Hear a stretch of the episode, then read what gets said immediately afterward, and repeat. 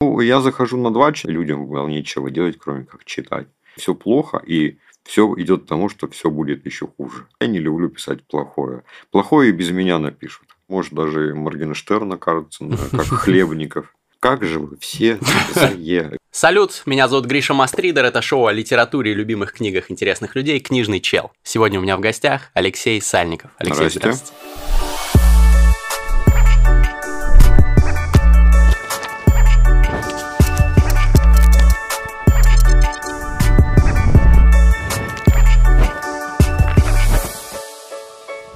Давайте начнем с э, моего любимого вопроса. Что вы сейчас читаете? Фазилия Искандера, Сандрович Чигема. Вы перечитываете или впервые? Нет, я впервые. Там, я уже на нескольких встречах здесь в Москве рассказал. Угу. Я давно уже приметил эту книгу. Но в приступе великодержавного шовинизма я перепутал авторов. Я, я заприметил книгу Фазилия Искандера, но на Озоне заказал книгу Чингиза Айтматова «Плаха». Угу. И такой, я знал, что книга Сандровича Гема веселая, и э, но перепутанная книга. У меня начали закрадываться некие подозрения, что книга с названием «Плаха» может быть не веселой. Я где-то до, до 50-й страницы ждал шуток, вот, а потом все-таки сообразил, что я что-то перепутал. И вот я все-таки купил Искандера, и вот сейчас с удовольствием читаю. А вот вы вообще читаете больше современную литературу или все-таки из тех времен? Все-таки из тех времен почему-то. Видимо, не все успел еще прочитать.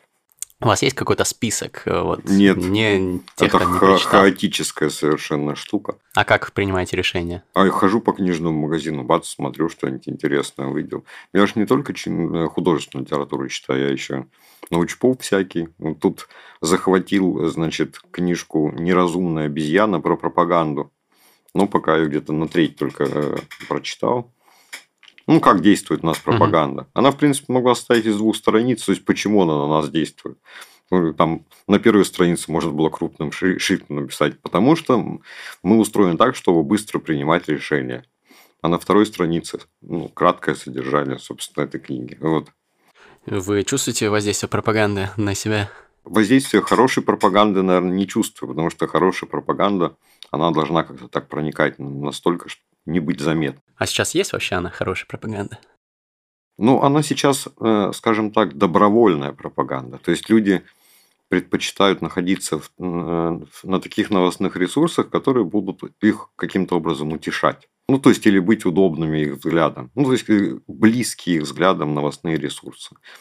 И можно, собственно, и дружить с теми людьми, которые разделяют их взгляды. Как правило. Поэтому можно всю жизнь теперь находиться в иллюзии, что тебя окружают только единомышленники. Ну да, в а, пузыре. И, и да, и читаешь только те новости, которые тебе нравятся. Вот. А вы как-то с этим боретесь сами, чтобы читать ну, я, я, Да, я все подряд как бы все-таки смотрю, но иногда на меня вот что-то такое, иногда пробирает что-то такое, что я не совсем согласен. Вот.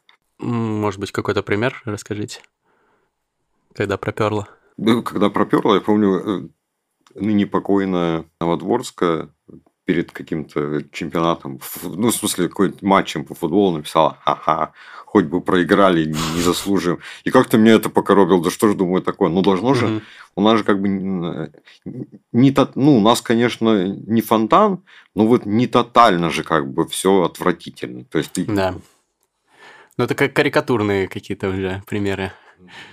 Понятно. А вот вы сказали, что больше по а, старой литературе, не по современной. Но все-таки интересно, а и современной что-то вот читаете? Ой, вот нового Пелевина читал? читали, Еще например? не успел, вот. Но прочитаю. Планируете? Да. Вы говорили, что он там публицист э, в каком-то интервью, что он не писатель. Ну, это, во-первых, э, скажем так, это от интервью к интервью мнение может меняться. Просто у человека у него хорошее настроение, плохое mm-hmm. настроение. Вот. Некоторые люди, по-моему, могут специально еще как бы злить интервьюера, например. То есть это вы, это троллинг был с вашей стороны? По-моему, сейчас, э, может быть, раньше Пелевин был, скажем так, публицистом каким-то, ну, таким, э, что-то было в нем публицистического, но сейчас скорость новостей э, и инфоповодов, она настолько выросла, и отклик на них настолько быстро вырос, причем люди успели пообсуждать, что не забыть.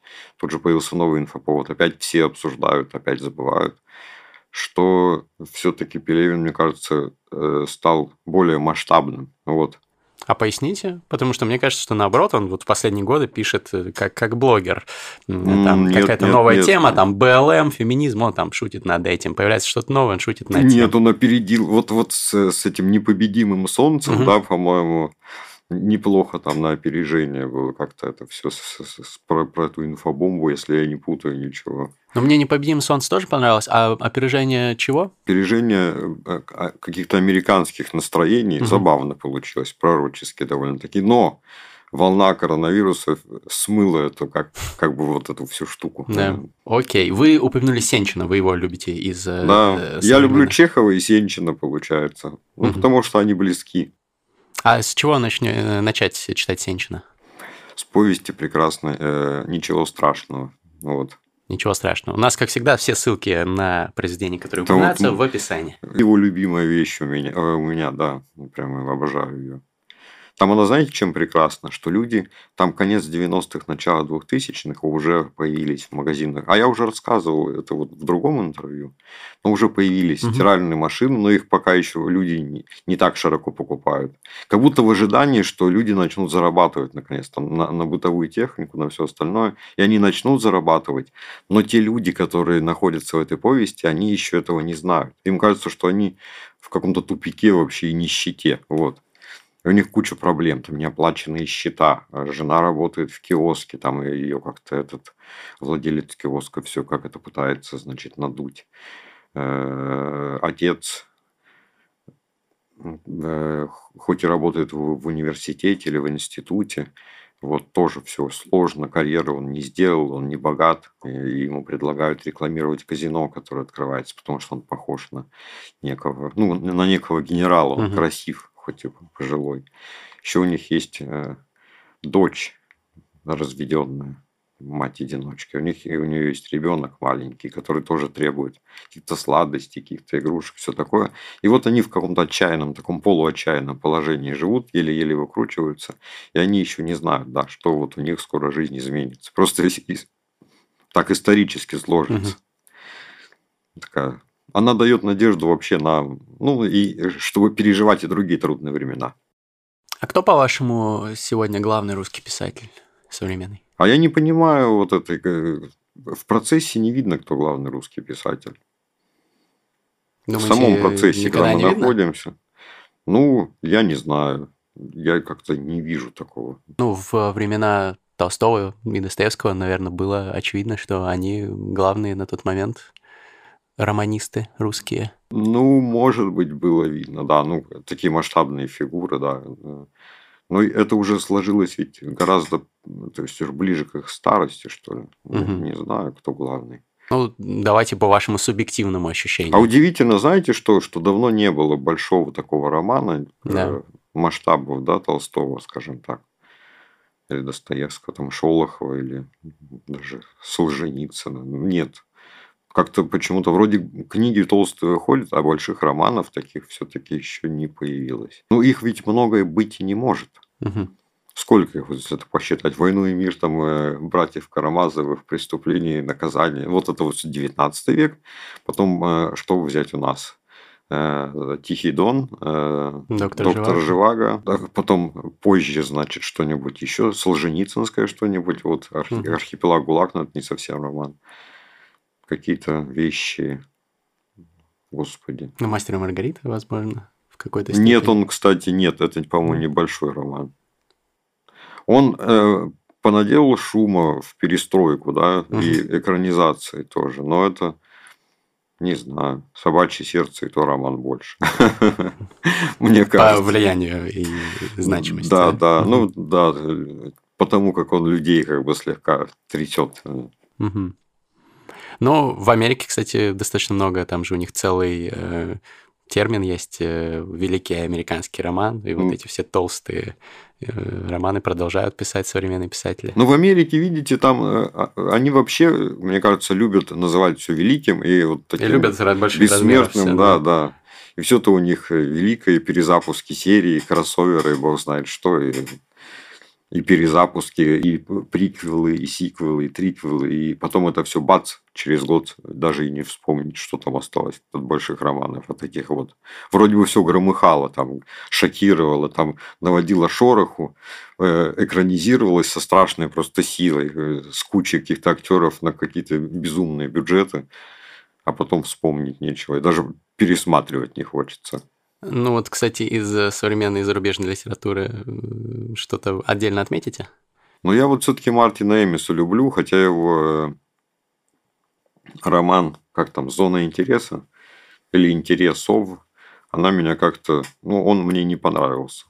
Он приводит список использованной литературы, но что мы там узнаем нового про Холокост, как бы не... То есть, там тема Холокоста затрагивается, но она затрагивается каким-то образом уже как, ну, как-то вот как многократно. Я не знаю, зачем он это написал. Ну, вот. А вот его романы все-таки именно лондонские вот такие информации деньги. Вот в этом он силен. Значит, Эмис, кто еще? Э, ну, Джон Ирвинг, я его любил когда-то, но сейчас он уже старенький. Вот. Собственно, вот э, роман «Покуда я тебя не обрету», мне он больше всего нравится. Он немножко вот помог появиться Петрову. А каким образом? А там обыгрывается то, что как, как бы ребенок сначала слушает слова матери, как у, не, как у него проходило детство. То есть его воспитывает мать, и у него воспоминания какие-то такие, как ему все объясняли, как, как там все было. Да? Угу. Мать ему объясняла, как все было. А потом он попадает к отцу и к родственникам отца, и узнает, что мать у него была не фонтан. То есть они ему по-настоящему э, ну, рассказывают, как все было, что она на самом деле была проституткой, что, что те солдаты, которые к ним ходили, они вовсе не друзья матери по танцам, как вы были. Ну и вот все такое. Вот с этих двух, вот эти две точки зрения, угу. Хотя вот и рассказ Борхеса же, кажется, сад расходящихся тропок, по-моему, то тоже несколько точек зрения. Вот. Но, но почему-то поразил именно роман Ирвинга. Отлично, интересно, надо будет почитать.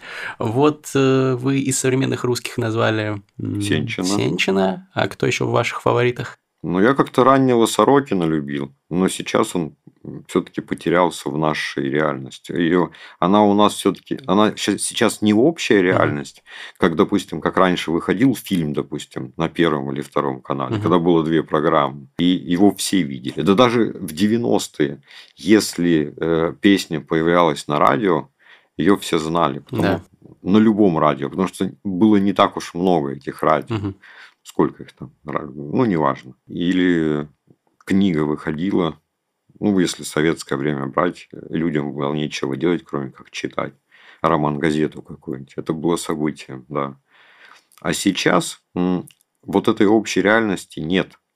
Сейчас можно слушать песни э, определенного жанра и при этом не пересекаться с, э, с, с песнями другого поджанра вообще. Угу. Сейчас столько видов всего вообще. И поэтому Сорокину, мне кажется, тут негде зацепиться. Он все-таки мастер пародировать реальность, а эту реальность трудно пародировать, потому что она слишком многообразна. Можно цепляться за авторов, как он делает, да, пародирует там Прилепина, еще кого-то. Но это уже, видимо, не так интересно, что ли, и как проигрывает почему-то. А что у вас любимое из э, раннего Сорокина? Ну, не совсем раннего, это вот «Тринадцатая любовь Марины», например, угу. мне очень нравилось. И просто рассказы, ну вот, еще советского времени. Хотя, мне кажется, кто-то посоветовал, не помню, где-то в сети, сказали, что весь Сорокин вышел, наверное, из просмотра какого-то голландского, что ли, фильма «Sweetness». Вот. Я глянул, скачал специально с торрентов. Ну, в принципе, да что-то такое. Ну, или это просто кто-то блеснул своим этим э, кино, киноведческим талантом. Ну, похоже, как бы, да, очень похоже на то, что как-то умудрился э, кто-то посмотреть. Как, как Крапивин у нас э, на ГДРовских фильмах, как будто бы, скажем так, брал основу некую, что ли, где умудрял, не знаю, где он, правда, смотрел. Интересно. Очень похоже, вот какая-то немецкая тема, эти пионеры все, формы, и что-то еще, и какие-то... Ну, надеюсь, спрошу Сорокина, у нас э, возможно, будет э, в перспективе с ним выпуск, э, задам этот вопрос. Значит, вы назвали его. Давайте еще, может быть, парочку современников. Вот вы Прилепина упомянули, как к нему относитесь? А как-то нейтрально, я его не читал. Угу. Вот.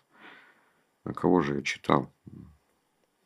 Вот в такие моменты, когда спрашивают, я сразу начинаю забывать просто. Вот. Мне тут понравилась э, книга Светланы Сачковой «Люди и птицы». Вот. Расскажите. Ну, э, мне ее прислали, чтобы э, я написал там, знаете, на заднюю страницу обложки. Блерп это называется. Угу. Вот. И я уже подходил к ней со скепсисом, потому что было до этого несколько книг, для которых пришлось писать вежливые слова. А вы не Потому что в любой книге есть что-то хорошее, а я не люблю писать плохое. Плохое и без меня напишут. Угу. А я люблю какие-то положительные вещи находить. И тут я с удовольствием наконец-то прочитал книгу и был просто поражен, потому что она начинается и продолжается, как, знаете, такой реалистичный русский роман, где все плохо и все идет к тому, что все будет еще хуже.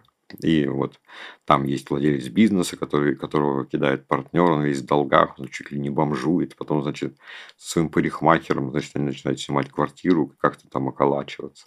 Там есть девушка, которая никак не может себя найти, и ее молодой человек, который говорит, что она эгоистка, и она э, как эгоистка, значит, ничего и не эгоистка, и, и, и значит, тоже у нее все плохо, и потом сестра ее близнец там отбивает у нее молодого человека, и, значит, какое-то безумие творится, ее как-то выживают, там заставляют там как-то, ну, все у нее, в общем, плохо, вот.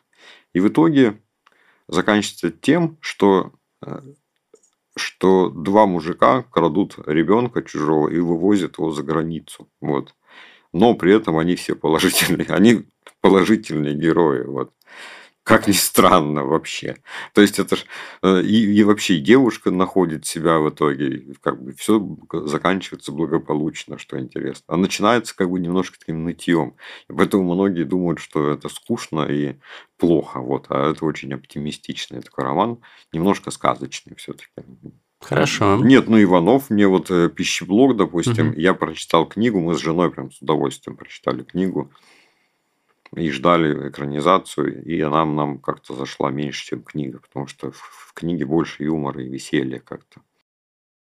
Наверное, вы знаете, что есть разные способы поддержать меня и мои проекты. Например, многие делают это на Patreon е. Недавно появился еще один способ помочь развитию моих проектов и получить классные бонусы за это. Теперь у меня есть своя страничка на Boosty. Поддержав меня на Boosty, вы получите доступ к сообществу мастридеров со своими чатами, встречами один на один, нетворкингом и mastermind группами. Еще вы сможете получить доступ к эксклюзивному контенту 420 подкастам и моему книжному клубу, где мы раз в месяц собираемся очно и онлайн. И другие бонусы, например, личный коучинг от меня. Переходите по ссылке в описании и выбирайте уровень, который вам подходит и по карману. А еще Boosty стал спонсором сегодняшнего выпуска, чтобы рассказать другим авторам про свою площадку. Если вы блогер, подкастер, музыкант, иллюстратор, писатель, фотограф, в общем, если вы создаете какой-нибудь контент, попробуйте Boosty. Тут вы можете давать своим подписчикам самые разные бонусы, а сами получать выплаты и развивать свои проекты. На Boosty масса удобных инструментов для этого. Например, можно запускать сбор средств на разные цели или создавать закрытые чаты в Телеграме за подписку. Сервис целиком на русском и дружелюбен к пользователю. Плюс тут нет НДС для подписчиков, а комиссия для авторов всего 7%. Попробуйте. Ссылка в описании под роликом. Отлично. Хотел еще такую тему обсудить с вами. Вот у вас, в том числе в Петровых, есть э, сентенции э, некоторых героев про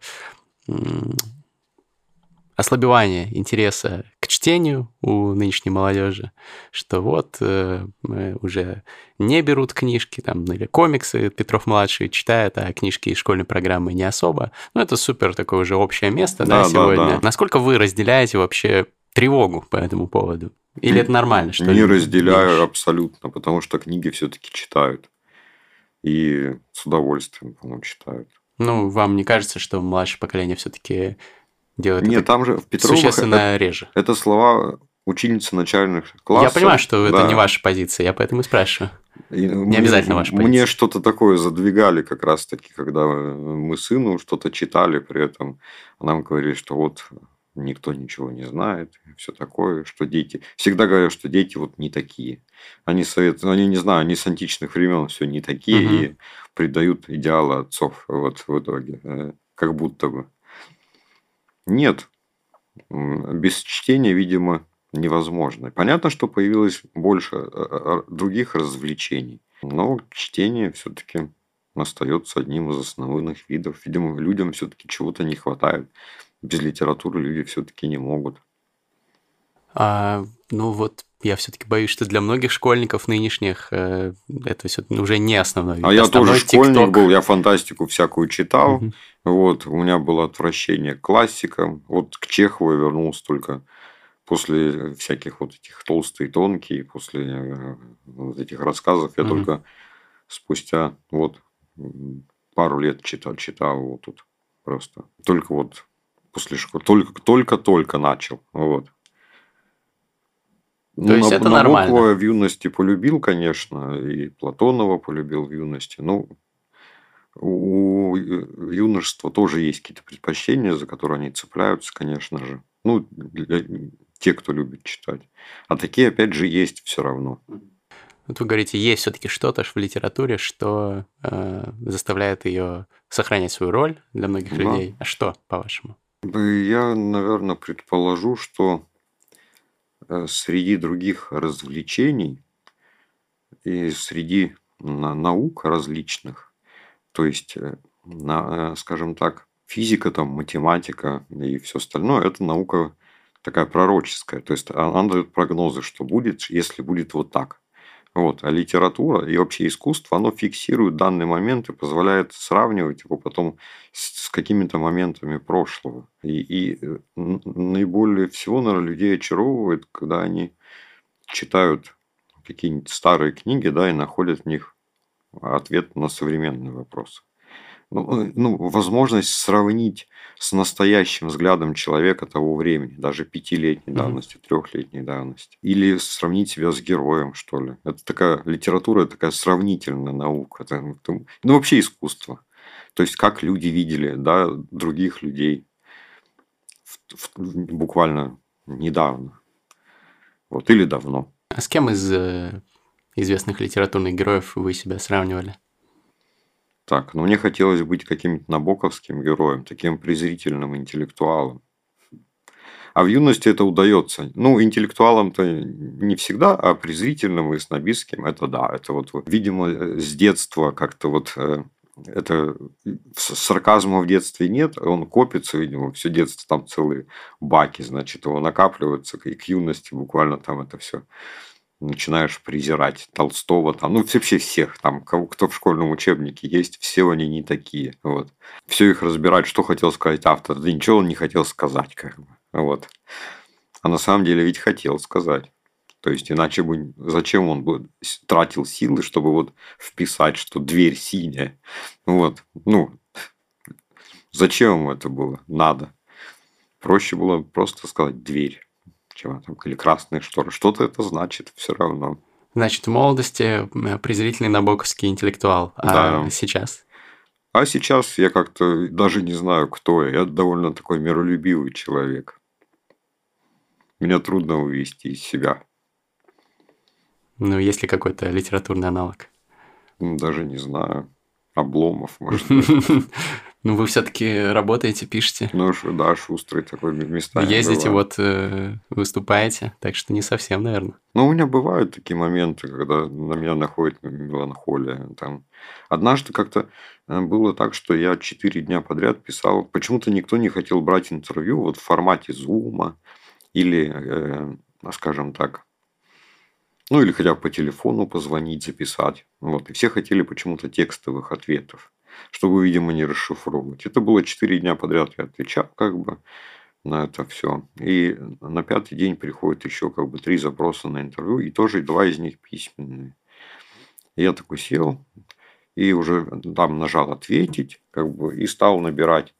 Как же вы все за Е? И уже начал, думаю, нет, спокойно, и как бы обратно убрал, думаю, ладно, все как-нибудь это... В итоге дали интервью? Ну, я просто отвечать не стал, просто...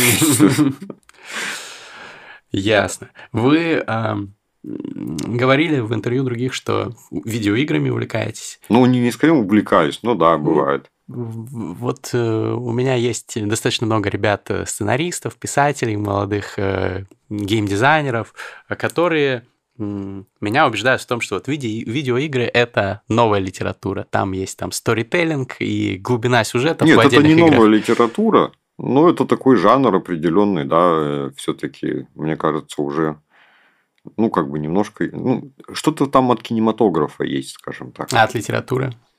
Ну, от литературы что-то тоже есть, наверное. Ну, не знаю, все-таки степень вовлеч... вовлеченности в книгу, она бывает сильнее все-таки. Вы думаете, если супер захватывающая игра, вы не погружаетесь в нее с головой максимально?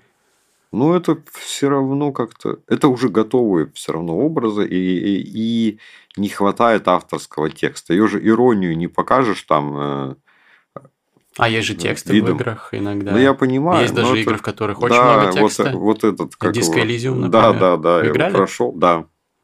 Как С удовольствием прошел, но по второму разу почему-то не захотелось уже. Вот. Но вообще было весело, конечно, я не спорю. И там очень много иронии и веселья. Э, но нет почему-то. Это блестяще, там много текста и разные, э, значит, лимбическая система с тобой разговаривает, и другая система там. Вот. И можно прокачивать, я уж не помню, там навыки довольно забавные. Ну да, это такой гипертекст, но я бы не сказал, что это литература все-таки. Это что-то другое. Это, ну, такой другой жанр. Тем, тем более, что сами игры там подразделяются на жанр. Меня, конечно, захватило э, там Tale Innocence, вот эта вот игра про чуму и крыс. Мне понравились крысы многочисленные, бегающие. И внезапный сюжетный поворот, когда младший брат, которого спасает девушка, оказывается, умеет управлять этими крысами. Тоже здорово было и визуально, и все, но это все-таки не литература. Вот. Я даже не знаю, в чем разница все-таки.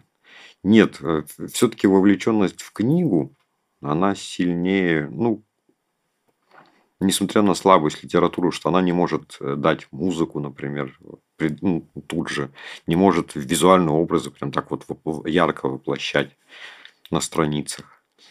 Но сила в том, что вот все-таки, если электричество отрубят, все равно, или когда отрубают интернет, и, или электричество, все равно вот есть у нас вот эта вещь, это такая ресурс неисчерпаемый все-таки. В этом сила литературы. Но, тем не менее, вот вы говорите, что не появляется сейчас каких-то э, мощных, великих, больших э, романов. Давно не появлялось. Может Но быть, сейчас время меняется. Э, время, видимо, для литературы тоже. Видимо, у нас сейчас время не совсем великое и не совсем большое. Ну как же не всем велико? Вот люди там в космос летают, какие-то амбициозные проекты. Я Россию имею в виду, а, а большой русский роман. Он не может появиться. Ну, Россия, да. На, на такой почве. Необходимы все-таки, наверное, какие-то подвижки. Вот. Люди не чувствуют себя большими. Ну, то есть в мире вы глобально думаете, что ничего не мешает появлению каких-то... Больших таких текстов, угу. да. Может, не мешает, а может, мешает. А может быть, вообще из-за того, что, ну, тоже достаточно распространенная мысль, из-за того, что вот этот а, так называемый attention span, этот диапазон, э, горизонт внимания mm. современного человека, он э, сужается из-за тиктоков, инстаграм сторис и так далее. Может быть, уже просто люди не готовы к таким форматам. Может быть, что-то гибридное, вот то, что там на стыке с видеоиграми, может быть, или э, с чем-то еще. Это то, что ждет литературу. Нет, все-таки. Э, пытались же вот э, подогреть роман, да, вот, подогреть интерес к роману вот, песни льда и пламени. Все Мгм. закончилось пшиком в итоге. Чем больше раздувают вот в этом какие-то мнимые величины из различных поводов, тем как-то грустнее эти пшики получаются. Вот. А вы читали Мартина, вот сам первоисточник? Нет, у меня жена читала, вот. А я как-то... Я заинтересовался сериалом, вот. Но я заподозрил, что в наше время халтуры и слива всего на свете все это так и закончится примерно. Ну, в итоге слили. Но первоисточник намного сильнее, на мой взгляд. Но он, видите, его еще не закончил. Ну. И, и ему лучше его и не заканчивать, чтобы людей не разочаровывать. Ему лучше, как, собственно, Гашек поступить. Умереть и все, не дописав. Комиксы. Как относитесь к комиксам? Вполне себе как-то терпимо. Но супергероика меня как-то я не понимаю в ней. Ну, комиксы же не только про супергероев. Я понимаю, да. Я просто подумал, что, возможно, э, то, что Петров занимается комиксами, может, это что-то навеяно вашим опытом. Ну, отчасти, да. И отчасти хотелось показать, что это, это сам текст как бы такой немного манга какая-то, что ли, да, что с безуминкой как бы. Ну, Мгм. японской безуминки мне, конечно, не постичь.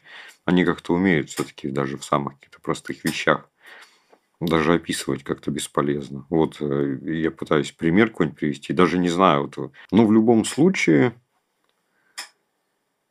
ну, хороший жанр, да. Эм, Ну, иногда мне нравится просто, как люди рисуют, а не как не что там происходит. А бывает какой-то рисунок, ну, не нравится, как нарисовано, вот. А сама идея как-то, я помню, был моден «Город грехов», Мгм. я посмотрел, как-то нет. Фильм, фильм как-то... Нет, да и фильм тоже. не- Это было какое-то странное, странное помутнение Голливуда. Они там пытались как-то снять вроде все это. Вам не Тогда было- понравилось? Стильно же, черт Мне тогда понравилось, э, а сейчас уже невозможно почему-то смотреть. Какая-то глупость. Это как с «Матрицей», с первой частью. Что, Вспоминаю, что есть еще две, две части, и стыд от того, что ты их посмотрел. Стыд от того, что ты посмотрел третью часть после второй. Можно было уже понять по второй, что третью. На третью в кино идти не надо. Ничего там не будет. Но первая остается великой при этом. Она... Нет, она не остается великой. Ее сейчас смотришь как на какую-то глупость. Как это вообще люди смотрели? При том, что ну, еще Станислав Лем примерно про это писал. Там, в 50-е годы, что у него есть искусственный человек, который не знает, что он искусственный. Вот там барабаны крутятся, у счетная машина. Он там женится, там еще что-то такое. Ну, идея не новая, но произведение это все равно Нет, там все это bullet time, по сути дела. Э, И, и как бы эти кожаные костюмы. И сейчас это как-то так смотришь, господи. Хорошо, что не хватило денег на кожаный плащ в свое время. Ну, в смысле, даже как бы даже идеи не было. А вы хотели? Нет, ну просто казалось, ходить? что... Ну, тогда, помните, многие ходили как бы в, в таком этом... Я вспоминаю какую-то фотографию, где-то видел, где человек там в очках, э, в, в этом кожаном плаще, по-моему, в милицейской фуражке сидит на телевизоре. Это вот удивительная фантазия русских фотографов бытовых, которая меня по- по- поражала. Сейчас ТикТок э, занял это место. Вот. По раскрытию российской раскрепощенности. Удивительно, мы вроде бы такие стеснительные люди, а люди, а как бы тиктокеры нет. Прекрасные вообще, конечно, бывают создания. А вы смотрите ТикТок? Ну, я захожу на двач иногда, если натыкаюсь, как бы, ну, сейчас как-то все реже, конечно, но вот бывает от скуки зайдешь, думаешь, вдруг что-нибудь изменилось в лучшую сторону. Вот, ничего не изменилось. Но, по крайней мере, вот есть треды, допустим, вот с тиктоками вот какими-то, вот, забавно. Только, э, только вот что интересно, их пролистаешь и не помнишь, о чем они. То есть, что там вообще было. Потому что, ну, там 150 вот этих коротких фрагментов. И, по сути дела, они действительно ведь ни о чем. Просто кто-то там рот открывает под какую-нибудь песенку, и все. Бывают забавные как бы персонажи. Бывают милые, да, персонажи. Какая-нибудь девушка там, или какой-нибудь парень, одетый девушкой, или так замаскированный, что и не отличишь. Вот. Ну, я, во-первых, удивлен, что вы двачер, но это, Ну, нет, я не такой уж активный, но вот это интересно. Бывает, что заходите, значит. Ну, бывает, как-то накатит, да. А, а во-вторых, про ТикТок хотел сказать, ну, ТикТоки очень разные бывают. Сейчас, Да. наверное, это главная соцсеть мира становится, но вот по, по последней статистике в Америке люди в среднем проводят в ТикТоке уже больше времени, чем в Ютубе. Это вот долго они соревновались, теперь ТикТок вышел на первое место. Я думаю, что в мире это тоже так же будет. Я лично, например, про литературу э, и другие интересные мне темы завел ТикТок и знаю других тиктокеров, Мгм. которые делают интеллектуальный контент. Так что Но он, как обычно, грустно. э, не, Ссылка не так популярен, как, э, как вот это какое-нибудь безумие, да, которое там творится. Ну так а разве не всегда так было, что Ну да, да, да, да. безумие было популярнее всего? У меня сын психолог, и они совместно работают с другой, э, значит, девушкой-психологом, и та вот хочет не, не, не совсем честно, да, продвигать их психологический канал. Вот, то есть не, не то, что накручивать, а как-то приукрашивать их психологическую реальность. Вот, Мгм. у меня сын против такой фигни. Ну и понятно, ну да, можно, конечно, э, создать даже что-то вроде секты, э, обещая там за два сеанса излечить от всего чего угодно. Вот. А возвращаясь к Двачу, там просто что интересно, бывает, ну, так вот пролеснешь что-нибудь, глупость, э, и что- э, видишь, э, что сейчас интересно. А бывает, что какие-нибудь старые картинки там постят, смешные, как бы вспоминаешь. Не знаю, пару месяцев назад вот, вот э, картинки там трехлетней, пятилетней давности начал это. И еще там попалась самая смешная фраза за последний год, которую когда-либо читал. Или вообще странная. Она тянет на рассказ. Э, Там была такая фраза. На, на- на приличных педофорумах за такое банят. Но я не стал уточнять, за что там такое. Ну, само по себе приличный педофорум. Это за такое банят. Это вообще-то классно. Интересно. Для Это старшего целый поколения рассказ, кстати. речь не о педагогических формах, если что, друзья. А, Ну, любопытно, любопытно. Давайте, может быть, к литературе вернемся. Вот э, хотел поговорить про фантастический, про магический реализм с вами. Вы в какой-то степени в этом жанре работаете? Так не в какой-то степени, а только в ней, собственно, как Да. будто работаю в нем точнее. Вот, поэтому интересно вообще ваше отношение к э, коллегам по цеху. Кто ваш любимый э, магический реалист? Так сейчас почти все магические реалисты. Вот в чем дело. Такая как-то реальность такая... То ли нас так воспитали, что ли, что и как-то сугубых реалистов, собственно, немного осталось. Все как-то немножко э, такая немного волшебная реальность нас устраивает. Не всегда это сугубо э, э, реализм, ну, то есть с магическим элементом. Да, есть просто какие-то вещи, может быть, неправдоподобно. Не то, что неправдоподобно, а реальность с, с чертовщинкой, может быть, с какой-то. Вот. Магические реалисты. Ну, кто больше всего, может быть, из э, 20 века? Э, И, и давайте кто-нибудь из 20-го, кто-нибудь из 21-го, кто в Ну, этом я- жанре. Джойса, наверное, можно взять все-таки. Мгм. Ну, ну, все сравнивают, наверное, с Улисом, да, Петровых. Не- Было влияние же Улиса какое-то? Несомненно. И Москва-петушки, кстати, с- Мгм. скорее всего, было, потому что я сколько не открещивался, я говорил, что я не читал Москва-петушки, не читал, не читал. А потом мне подарили эту книгу, я ее открываю там и понимаю, что читал, что я выделываюсь. Оказывается, просто забыл, что читал. Просто э, всегда ее так цитировали, как будто бы такими цитатами, что я их почему-то, они э, с таким пафосом, что я почему-то не мог их соединить с прочитанным мной текстом. Вот, удивительно. Из 21 века. Ну, не знаю, Стивен Кинг какой-нибудь.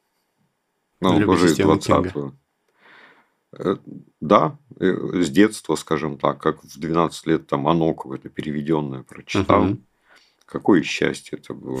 И еще что-то у него. И потом мне э, подарили книгу «Противостояние», какой-то из первых томов. Я там впервые увидел матерное слово прямо. Ну, правда, не помню, какое. Это какая-нибудь там контркультура или... Нет, там вообще какой-то любитель. Знаете, какие были издания эти фантастики? Просто удивительные. Э, Как бы в начале 90-х издавали вообще все подряд. И, может быть, даже не всегда переводные были авторы, а просто наши отечественные под иностранными. А, ну да, слышал. А, не знаю. Вы назовите кого-нибудь, может, я вспомню. Ну, не знаю. Вот из современников я, кстати, хотел спросить про Водолазкина. Вот он тоже же... Вот гадство, я все как-то до него не добираюсь. Да? Через других классиков вот никак не доберусь.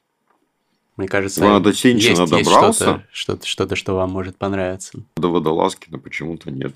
У меня жена Шишкина любила. Но потом... А я, а я как-то не мог добраться, да. И, и как-то я понял, что я не доберусь теперь уже почему-то. А почему вы, пот- ну, то есть то, что вы сказали в начале, что вы с классиков все-таки предпочитаете, да, а до современных уже Не успеваю почти добраться, да. Мгм. А много читаете? Ну, сейчас меньше почему-то получается. Вот. Ну, вообще довольно много, да. В планах. Я, я, я прервался от Чехова, значит, прочитал вот книгу Дональда Рейфилда «Жи- «Жизнь Чехова». Мне подарили, значит, друзья, точнее, подруга на день рождения книгу переписка Александра и Антона Чехова. Но я ее начал читать, но понял, что так, пора остановиться, надо хоть как бы художку, э, как бы обратно, хоть немножко художественную литературу почитать. Вот, собственно, к Искандеру э, э, вот подался. И можно ведь находить и находить авторов, находить и находить, вот, и читать, и читать. И можно и не успеть. Вот это русская классика. Я вот Лескова, Салтыкова, Щедрина с удовольствием прочитал. Оказывается, зря я тоже к ним. Салтыков, Щедрин же как-то изучается не, не сильно, как бы у нас э, в школе. Ну, разве что. Ну, его как-то по черно-белому, по-моему, преподают. Ну, а и между много. тем, э, господа Головлевы, это ого Не, это мощь, конечно. А, Вы еще говорили, что Ильфа с Петровым любите, что у вас Да, любимый да. персонаж Остап Бендер. Но он э, в «12 стульях» мой, любимый персонаж, а в «Золотом теленке» уже нет. А почему Остап Бендер ваш любимый персонаж? Ну, такой он. Он как-то замечательно э, описан, создан, и, и все. Вот, э, этого достаточно. Хотелось бы чего-нибудь вот такого же. Все-таки у Игоря вот черты, Вот да, Игорь Остапа из Бендера, Петрова, да. да. Но все-таки как-то тот слишком серьезный. а Ну, в смысле, Игорь. А Остап Бендер, как-то у него особых трагедий-то, как бы, пока его не прирезали, не было. Зато как у него произошла эта трагедия с его, значит, убийством, воскрешением, лучше бы ее не было, лучше бы не было золотого теленка. А почему? Вам не идея нравится «Золотой красивая. теленок»? Нет, мне понравилось. Золотой теленок идея мне нравится. Мне не нравится, что Остап Бендер угрожает Корейка расстрельной статьей. То есть Это на не Остапа в Бендера не похоже. Вот. Но я понимаю, что его Но он, может, убийство блефовал? его пре- преобразило. Он никогда, э, он, по-моему, так не блефовал, он посадкой максимум блефовал. Ну, перестрелкой где-нибудь Мгм. там. Ну, это все как-то игриво и не сказать, что серьезно было, да. Он, конечно, перепугал всех арестом, но он же прямо не указывал, что их всех арестуют. Они сами там, местная интеллигенция там по- побежала аре- самоарестовываться и стучать. Вот. Нет, тут все-таки как-то из 12 стульев он больше, более привлекательный. И еще обидно все-таки из-за того, что он не смог сбежать за границу почему-то. Ну да, мне тоже было обидно, когда читал. А, Можно по Петровым вопрос? Обычно я э, понимаю, что писатели не любят рассказывать про э, инсайды, так сказать, э, своих книг, но мало ли, может быть, вы ответите на этот вопрос. Есть распространенная версия, что, ну, на самом деле, большинство персонажей в романе Петрова в гриппе и вокруг него это несуществующие на самом деле люди, просто проекции Мгм. самого Петрова, что вот этот его друг, который самоубился, которого зовут так же, как М, самого самого, Петрова, да. что это он убил часть себя на самом деле, что жены его нет, потому что он там пишет комикс про Мгм. женщину, которая по ночам, э, э, значит, э, Ну, типа занимается этими женщина-кошка, да. Да, насколько эта версия вообще правдоподобна? Она неправдоподобна, ну, лично для меня. Но все-таки Петров придумывает э, своих близких, но не в том плане, что, что их у него нет, ни сына, ни, ни жены. Он допридумывает их э, какие-то приключения, да, по сути дела. И они отчасти сбываются. Вот. И он же потом думает, что жене надо, ну, как-то так думает, что э, ей пора завязывать, что ли. Как-то так вот. Я бы, ну, они настолько хорошие получились все-таки, что жалко, что ш- если они окажутся выдуманными. Вот. И вообще какая-то логика текста теряется, если они придуманы. Там же взгляд на сына с двух сторон, со стороны Петрова. Петрова Да. же тоже там описано. Да. Ее мысли описаны. Там она не похожа на выдуманную э, в этом плане. Она еще кого-то встречает, сторонних людей. Она без Петрова как-то существует. У нее какие-то свои заморочки. То есть все-таки каноничная ваша версия, Я что считаю, что все существуют. они существуют. Да. и Игорь существует. да. А вот э, В этом есть даже логика. Мы даже с, с Андреем Миленковым совпали в его повести, Мгм. которая сама себя описывает. Есть такая у него книжка. Там они, то- э, значит, герои едут в трамвае пьяные и обсуждают, э, какой бог был бы, собственно, на Урале. И они сходятся на том, что Аид, потому что у нас как-то все мгм. невзрачненько. И мы на этом сошлись, друг друга не читая совершенно. Хорошо, спасибо большое, что рассказали. А, Знаете, вот часто с вами про прозу говорят, но вы же еще и поэт, и Да, Э, было дело. Ну и сейчас, как бы, не знаю. Ну, я давненько стихов что-то не писал. а почему? А не знаю, все-таки какой-нибудь приходит в голову какая-нибудь интересная штука, ее хочется использовать в прозе. Вот. Хотя, с другой стороны, придет идея какого-нибудь романа и э, просят рассказ, и ты вместо романа как бы целого пишешь рассказ. И успокаиваешься. Все, сюжет ушел. И думаешь, хорошо, что я из этого романа не стал писать. У меня тут, тут было так, что это такая идея фикс была фантастический роман написать. Ну, такой э, игривый. Ну, получилось, вот попросили рассказ под Коваля, значит, ну, я решил написать рассказ. Ну, конечно, это не Коваль у меня получился, к сожалению, потому что Коваль, Стилизация под... ну, пытался, но просто написал такую веселую штуку. Вот, и успокоился тоже на букмейте там. Катамант она называется. Ну вот, э, не считаете ли вы, что поэзия все-таки высшая форма литературного искусства? Ну, Я считаю, что она это вообще не литературная, может. Ну, хотя нет, это, конечно, литература. Ну, можно, конечно, сказать, что ну, литература это все-таки о конкретных каких-то вещах, о понятных вещах. То есть ты читаешь о чем-то грустном, о том, как кто-то умирает, ты грустишь. Вот. Ты читаешь о том, что ну, что-то веселое происходит, ты смеешься. А поэзия в высших ее проявлениях, она устроена так, что ты читаешь, и тебя просто мурашки по спине бегают, непонятно почему. То есть там вроде бы ничего не происходит. Вот э, та же вот вторая баллада Пастернака. На даче спят, в саду допят, под ветреным кипят лохмотья, как флот в трехъярусном полете деревьев, паруса кипят. И там тогда так и продолжается. Вот, там просто спящая дача, ветер, все. А при этом это потрясает. Вот. А как это э, в той же рождественской звезде у него, где э, вот этот вот переход из, из одного времени в другое переходит. Там все злей и, и свирепее дул ветер с степи, все яблоки, все золотые шары. Вот это вот как бы воспоминание о будущем, что ли, так классно сделано. Вот. И оно почему-то внезапно вызывает какой-то спазм в горле, даже удивительно. Хотя это просто это слова, просто перечисление предметов. Кто ваш любимый поэт? Ой, у меня нет любимых поэтов. У меня много. И мне нравятся многие тексты различных поэтов. Вот так вот скажем. Ну, давайте несколько из этого перечня, может быть. Ну, вот Блоковская, вот эта девочка пела в церковном хоре. Э, Потом э, у Мандельштама мне нравится «Себя губя, себе противоречия». Там э, как моль летит на огонек полночный. Вот это вот пастернаковские какие-то вещи. Ну вот включая эту рождественскую звезду несчастную, э, вторую балладу Заболоцкого, какие-то ранние. Ну, Заболоцкого я больше люблю. Мне, мне просто нравится масштаб его поэтической личности. И он такой оборотень получился. Мало кто умудрился в своей жизни побыть двумя поэтами. Мгм. Причем двумя хорошими поэтами. Это вы про... Про раннего Заболоцкого и после того, как ему не повезло. А, э, и мало того, он умудрился э, э, побыть, по- выжить, по сути дела, да, и никого не выдать из... Мгм. Несмотря на то, что ему пришлось очень трудно. Там, я даже не представляю, смог бы я так же поступить, окажись я в таких же обстоятельствах. Вот. Так, Заболоцкий, значит. Игорь Чиннов, значит, э, такой текст у него есть. Мы были в России на юге в июле, и раненый бился в горячем вагоне, и в поле нашла ты две светлые пули. Как желуди ты их несла на ладони. Ну и дальше там вот очень хороший текст.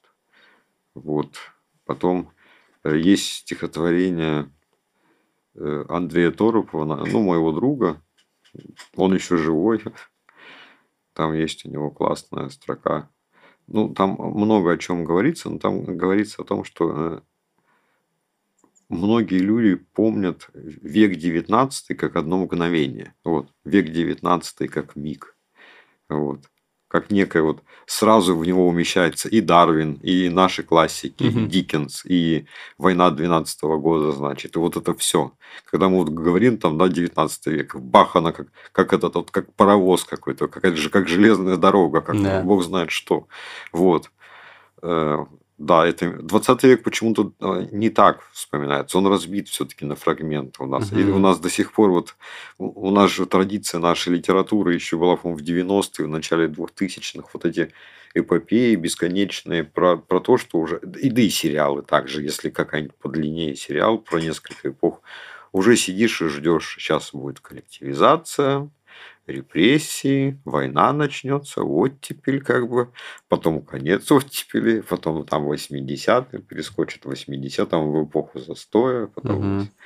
потом вот, и уже такой расслабляешься. А там будут эти, значит, у нас там будут комиссары, тут будут, значит, еще какая-нибудь гадость будет происходить с героями. В общем, почему-то все проходят через одно и то же, и это уже как-то ну, надоедает. Вот. Лучше бы, ну, уже надоело людям, уже, по-моему, никто этого и не читает. Вот. Сейчас больше сосредоточиваются на отдельных фрагментах как бы истории, более детально пытаются. Поэзия. Рэп – это современная поэзия или нет? Жизнь покажет. Да, может, даже и Моргенштерна кажется, как Хлебников. Вот.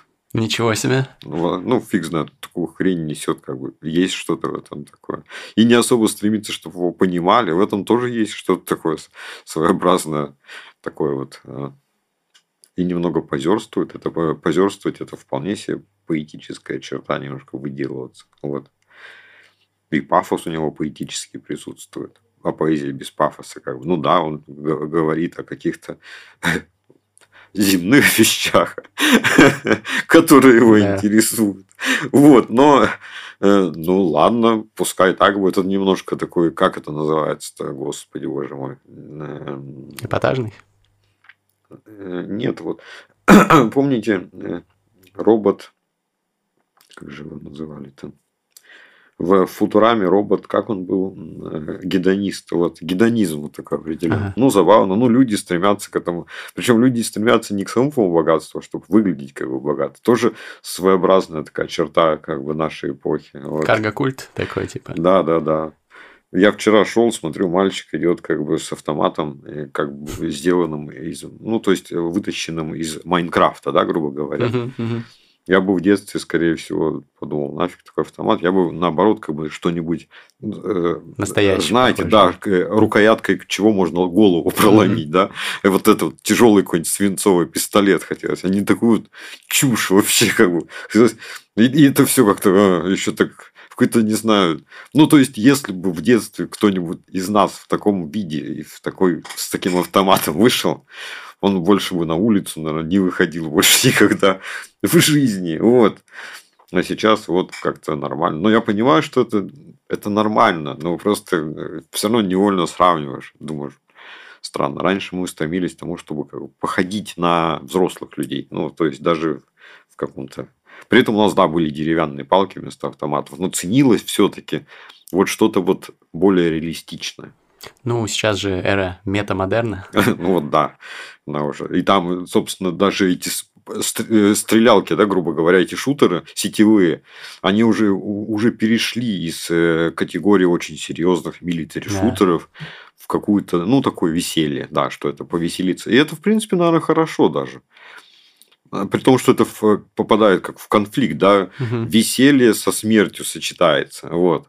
Раньше как-то все-таки милитари шутеры, они, они же как бы э, все это серьезно подавалось. Там люди, а, умирали, как бы так это все было. И это были серьезные люди, там ездили какие-то серьезные танки, там серьезные самолеты летали. Ну, сейчас это тоже обещают, но даже вот такие серии, как Call of Duty, да, перерастают вот в, в какую-то клоунаду. Ну, ладно, пускай так будет. Пока, видимо, э, это предвестник э, того, что что-нибудь бахнет в итоге. Такое, после которого вообще... Ну, слишком долго мы все живем в мире, видимо. Но это, это же плюс. Для нас война уже такая, такое веселье. Хотя вроде бы конфликты ведь не прекращаются. Э, по сути дела, военные. Вот, и люди гибнут. Но для большинства людей э, смерть – это скорее вот игра. Причем веселая, с разными костюмами и обликами. А еще как забавно... Ну ладно, не буду больше про игры. Не-не, скажите, пожалуйста. Ну, так забавно, что раньше... Ну, кто это? Э, представляете, если бы книги так выпускали, как игры сейчас? Говоришь, покупайте мою книгу, я ее допишу, ну, может, года через три. Угу. Сейчас делают, кстати, некоторые так. Э, анонсируют книгу, ты предзаказ оформляешь, ты ее пока пишешь, выкладываешь главы в закрытый телеграм-канал и так далее. Ну, это, конечно, чаще всякие там инфо-бизнесмены так делают. Вот да. Но не вижу у нас на самом деле ничего плохого в такой механике, если человек действительно там выполняет свои ожидания, зато не бедствует писатель. Ну вот, э, так нет, можно и 10 лет, скажешь, что через 3 года, как бы, а а вы ее почитали больше двух часов, извините, деньги мы вам не вернем. Вот. Поэтому э, я буду писать хоть 20 лет. Может, вообще даже заканчивать не буду. Следующую начну. Вот. Несите деньги. Вот. Просто убили бы такого автора, подкараулили бы и ноги переломали, по сути дела. А люди этим живут. Вот. Или, допустим, выпускаешь книгу, но там про некоторых героев вообще как бы ничего не пишешь, говорит, покупайте вот отдельные главы, более там поинтереснее что-нибудь, там более расширенная версия для этого за деньги. Хотите другую обложку, тоже за деньги. Вот вы сказали, Мор- Моргенштерн современный Хлебников мне очень понравилось. А кто тогда э, современный, ну не знаю, Мандельштам, например, из рэперов? Из рэперов. Я их не так широко знаю. Или там современный северянин, может быть. Ось. А северянин э, тоже что-то такое, но более просто понятное, скажем так, более такого старшего поколения люди, которые тоже, может быть, про, про, про что-то такое красивое, да. Вот у Басты песня «Черт» есть, она, по-моему, вполне себе северянинская. Вот. А вы много вообще рэп слушаете? Нет. Нет. Я больше, у меня все как... У меня плейлист вообще составлен очень неряшливо. И там есть мелодии из советских кинофильмов, значит, есть какие-то саундтреки тоже из, из, из различных фильмов. Например, ведь от «Сойки пересмешницы» от фильма целиком Парашного, вот, угу. Осталось, что хорошее осталось, так это песня «Хэнген 3». Вот это вот. И ту из Пахабеля. В итоге я иду, слушаю внезапно этот ремейк какой-то веселенький. Вот, приходите к дереву висельника, значит. Так что-то веселое. Зашибись, прекрасно. Думаю, надо же вот, вот этим всем этими ремейками порой как-то коробят. А там очень хорошая такая песня. Хорошего композитора какого-то, по-моему, Майкла Наймана вроде бы даже. Вот. Если вернуться к рэпу, э, как к Семерону, как относитесь? А я его почти не слушал. Даже э, меня отпугнуло вот это вот шум такой. Помните, эти батлы были, там, где Хованский что-то выигрывал. Там, да, да. Да, да. И они там, там, э, он гнойный, да, там что-то вот. Я как-то это... Вы не смотрели? Не стал смотреть, вот. Из, У меня из, из нонконформизма этой... или почему? Да как-то, не знаю, чем-то другим был занят, а потом уже забыл, что это надо послушать. Ну, просто очень многие, вот Леонид Парфенов здесь тоже сидел э, в этом шоу, и он говорит, вот, Оксимирон самый настоящий современный поэт, лучше. Я поспорил бы, что лучше. Я как раз Слава КПСС считаю более достойным представителем, но Оксимирон, конечно, делал великие вещи, на мой взгляд. Но сейчас раньше. поэтов просто очень много, и самое хорошее, что их очень много хороших. То есть, если этим увлечься, заинтересоваться этим делом, то можно хоть э, составить просто ленту друзей вот этих поэтов и получать удовольствие без конца. Я, кстати, советую посмотреть выпуски книжного чала нашим подписчикам э, про поэзию. Вот, например, со Львом Обориным будет вот здесь вот ссылочка. Он Ой, очень много тоже знаю. советует. Ой, какой он милый все-таки человек. Да, очень-очень классный.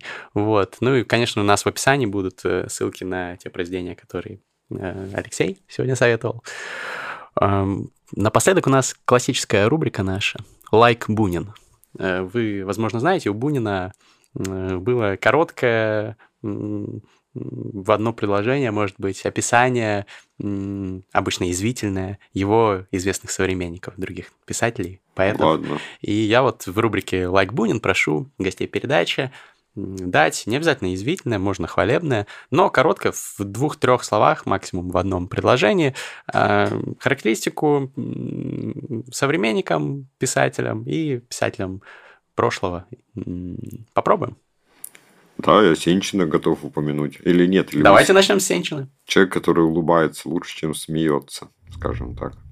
Почему? А потому что его улыбку сначала надо привыкнуть к его лицу и видеть, когда он улыбается. Мгм. Вот. Эм, давайте Сорокина. Гривастый человек с гривастыми текстами. Отлично. Пелевин. Веселее, чем кажется. Вы думаете, что он э, как человек веселый или Да. Почему? Ну, потому что тексты-то его выдают. Веселый по-доброму? Или... Да, я думаю, да. У него, кстати, нет такой злобы в текстах, да? А вы Вот. почитайте вот последнюю книгу. э, Там он просто с желчью на критиков всяких литературных А, так это нормально. так Я бы тоже с удовольствием, но мне как-то лень это все делать. Я тем более критику особо такую отрицательную уж совсем. Я просто перестал читать, чтобы не портить настроение. Ни про себя, ни про кого-либо другого. Вот. Ну, Кстати, рекомендую посмотреть мой обзор на нового Пелевина. Друзья, интересно ваше мнение. А, Давайте тогда, может быть, по более классическим писателям. А, Лев Толстой, Каменный при жизни. Достоевский. Если бы не брат, все было бы веселее. Нет, Как у- нет, ладно, как человек, ладно, ладно, ладно. Э, Не такой безответственный, э, каким его выставляют. Мгм. Ну, это вы про его биографию, собственно. Да. А про брата имелось в виду... Так у него брат умер, оставил кучу долгов после Мгм. журнала. Причем не все долги были на самом, ну, настоящие. Там люди просто воспользовались ситуацией. Мгм. Как-то наде- просто приходили с векселями к Достоевскому. А он мало того, что обеспечивал э, семью, ну, просто родственников, которые его всю жизнь клевали и как бы жить ему нормально не давали. э, Он еще и вот расплатился же в итоге по всем долгам. Ну, Да. правда, потом им очень помогла, конечно, его жена Анна Сниткина, когда она всем, кому он был как бы должен, сказала, что, э, что она э, согласна, чтобы Федор Михайлович год посидел в долговой тюрьме, Мгм. когда они уже сильно насели. Он посидит один год, а они обязаны будут его кормить этот год, потому что так оно и было. И после этого долги будут считаться списанными просто, и они вообще ничего не получат. Вот такая она была решительная женщина, и очень, кстати, забавная. Ну, может, вы читали ее воспоминания. Я не читал. Федор. Михайлович был очень ревнивый человек. Мгм. И она однажды э, выписала, э, собственно, он читал только что текст, и она оттуда любовное письмо по- по- по- подделала, некую э, анонимную записку, что вот портрет ее любовника, она имела в виду себя, спрятан у нее в медальоне. И подсунула ему эту записку. И зашла к нему вечерком. Он, видимо, он сидит бледный. Она ему говорит, Феденька, что с тобой? С тобой что-то не так? И он говорит, давай сюда медальон. И он ее он со- сорвал так, что как бы у него даже кровь на шее как бы была. И э, она несколько раз пыталась начать работать, она была стенографисткой. А там было фото Достоевского, да, в медальоне? А там была, фо- было фото дочери. А. Вот. Так, и в стенографисткой, да, вот и про это она я в ему курсе, несколько что... раз, ну, ой, она пыталась несколько раз начать работать, но все время из-за его ревности ну, не могла, потому что он очень бесился прям. Когда он узнал, узнала, что она куда должна поехать с кем-нибудь и там стенографировать, ну, конечно, ну, конечно, да, начнется там это все. Что-то он боялся вот этих супружеских измен со страшной. Ну, сложный человек. Если бы он к психотерапевту походил, может быть, полегче бы ему было, но тогда бы, наверное, и романы были другими. Но там и психотерапевту пришлось бы ходить к психотерапевту. Чехов. Свет через 21, через 20, через, через просто настоящий свет через 20 и 21 век для нас. Ну, не знаю, вот как это даже сформулировать. Не луч света в темном, темном царстве, просто вот э, горький свет. Вот. Почему горький?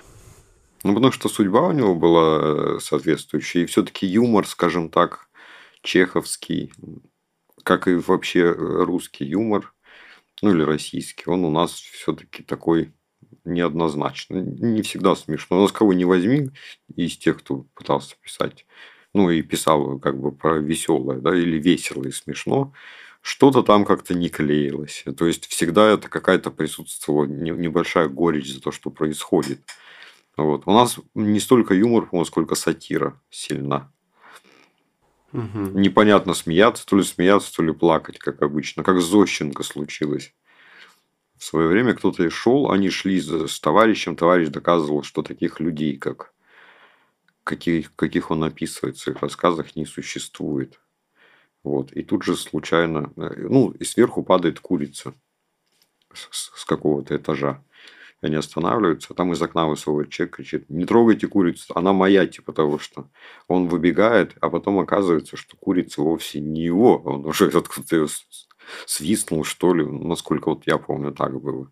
И это все происходит как бы на глазах этого знакомого, который доказывал, что таких людей нет.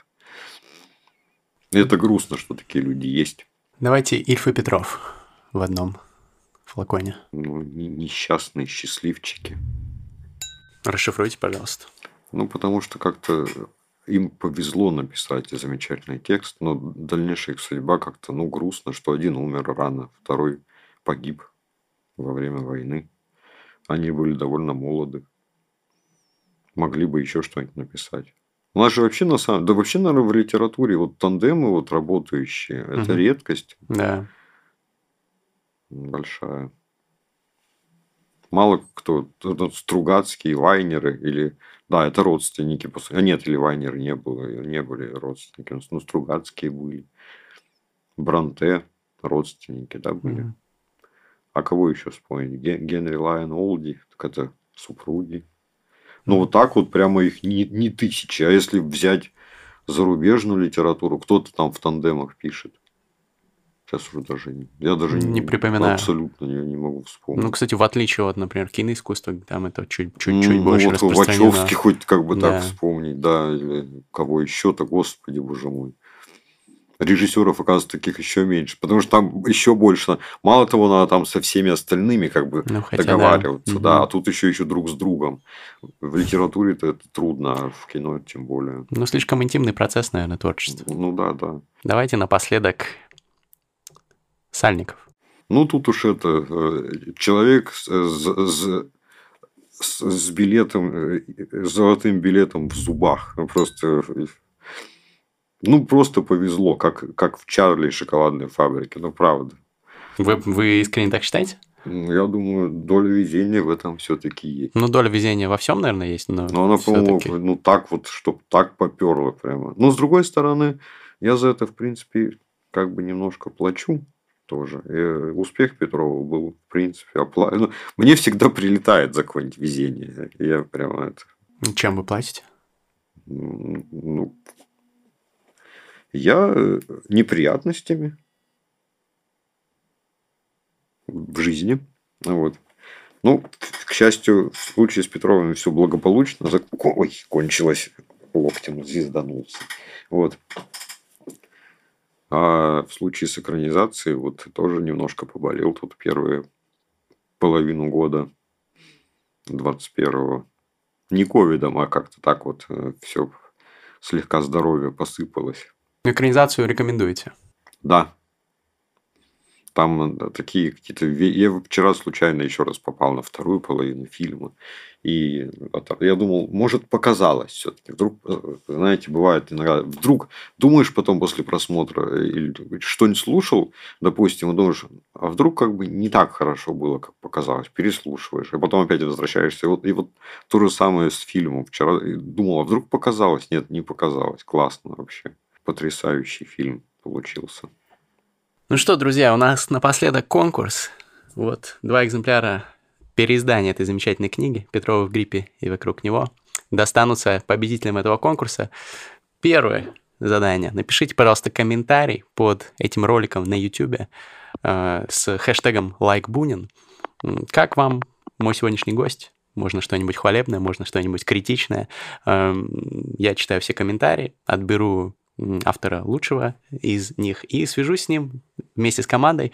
Только, пожалуйста, оставьте свой юзернейм в Инстаграме, не ссылку, потому что ссылки могут в комментариях удалять э, алгоритмы YouTube, а именно юзернейм сам, вот имя в Инстаграме. Либо имейл, чтобы мы могли с вами связаться. А то бывает, что не получается связаться с людьми. Это первый экземпляр.